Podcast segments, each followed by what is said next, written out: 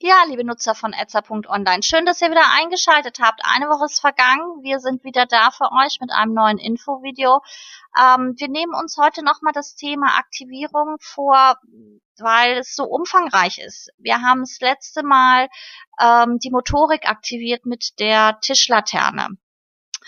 Wir haben noch weitaus mehr Möglichkeiten, ähm, Patienten, Demente, Kinder zu aktivieren ähm, und möchten heute mal auf ähm, die Nase eingehen.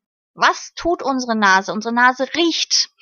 Ähm, und das Riechen ist eine Aktivierung, die ich hauptsächlich natürlich ähm, mit Dementen machen kann, die im Bett liegen, zum Beispiel. Ähm, weil sie sonst nicht mehr sehr viele Möglichkeiten haben. Jeden, jeden aktiven Patienten, Angehörigen kann ich ähm, anderweitig gestalten, aber auch die haben sehr viel Freude daran, ebenso ähm, Kinder. Was mache ich jetzt, wenn ich eine Nase aktivieren möchte? Eine Nase kann ich aktivieren, indem ich ähm, einfach nur mal tolle Waffeln backe. Kennt ihr das? Ähm, man backt Waffeln selbst und man kommt von draußen, gerade jetzt im Herbst.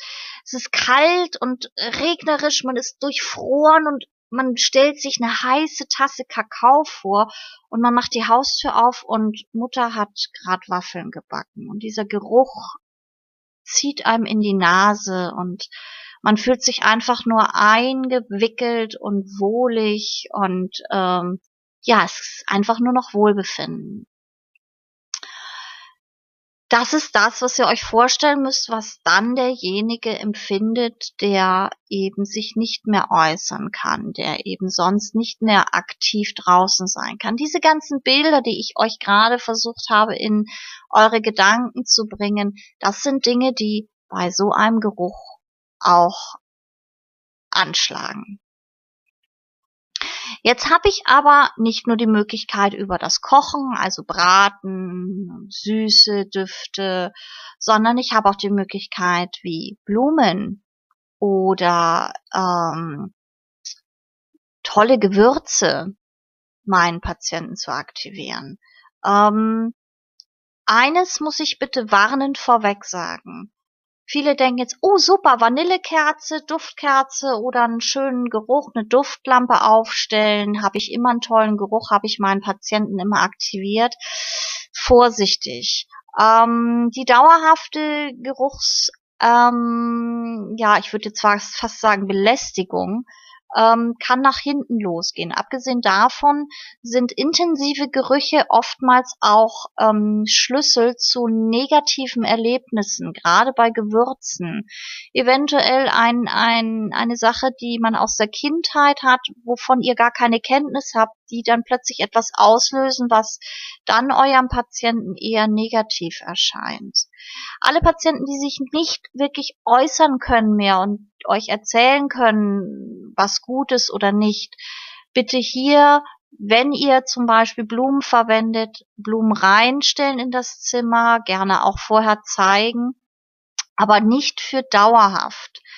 Wirklich eine Stunde oder zwei, wenn sie einen intensiven Geruch haben, zum, zur Nacht hin Blumen immer aus dem Zimmer wieder entfernen, damit die Nase und der Patient sich auch wieder vollkommen ähm, auf einen neutralen Punkt bewegen können.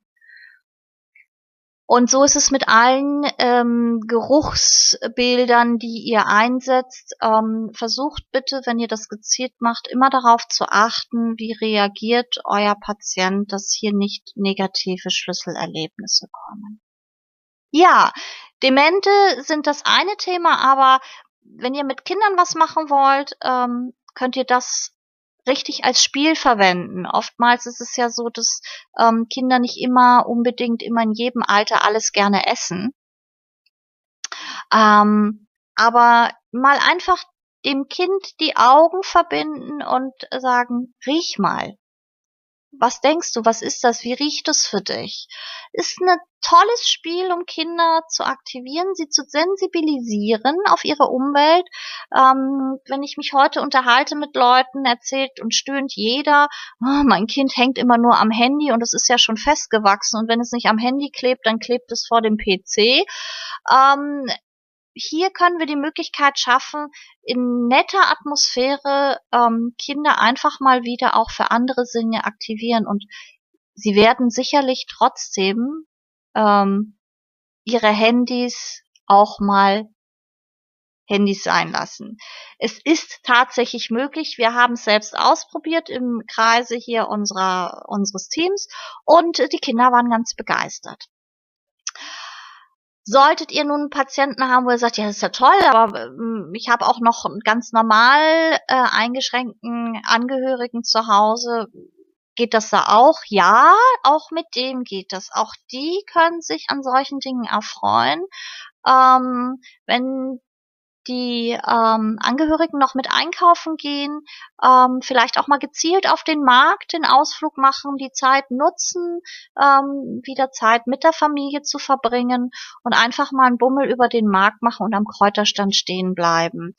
Ähm, ihr werdet staunen, was ihr alles plötzlich von eurer Mutter, eurem Vater oder euren Großeltern erfahrt, ähm, was ihr vorher nicht wusstet, nur alleine durch Gerüche. Ja, das soll es also für heute schon gewesen sein. Aktivierung der Nase. Ähm, wir hoffen, es hat euch Spaß gemacht und ihr fandet ähm, es mal interessant, äh, in eine andere Richtung zu denken als das, was wir sonst immer tun, wenn wir denn dann so durchs Leben gehen, weil ähm, die Nase ja nun nicht so ähm, das hauptprimäre Organ ist, was wir wahrnehmen. Wir merken zwar, ja, es stinkt, und rümpfen sie oder hm, riecht gut, aber dass sie so viel auslösen kann, ähm, ist einem meistens gar nicht bewusst. Probiert es einfach mal aus, nutzt die Zeit, ähm, auch für euch mit euren Angehörigen etwas zu tun und es zu genießen. Und wir wünschen euch ähm, eine wunderschöne Woche und freuen uns auf nächste Woche, wenn ihr wieder einschaltet. Euer Etzer-Team. Servus.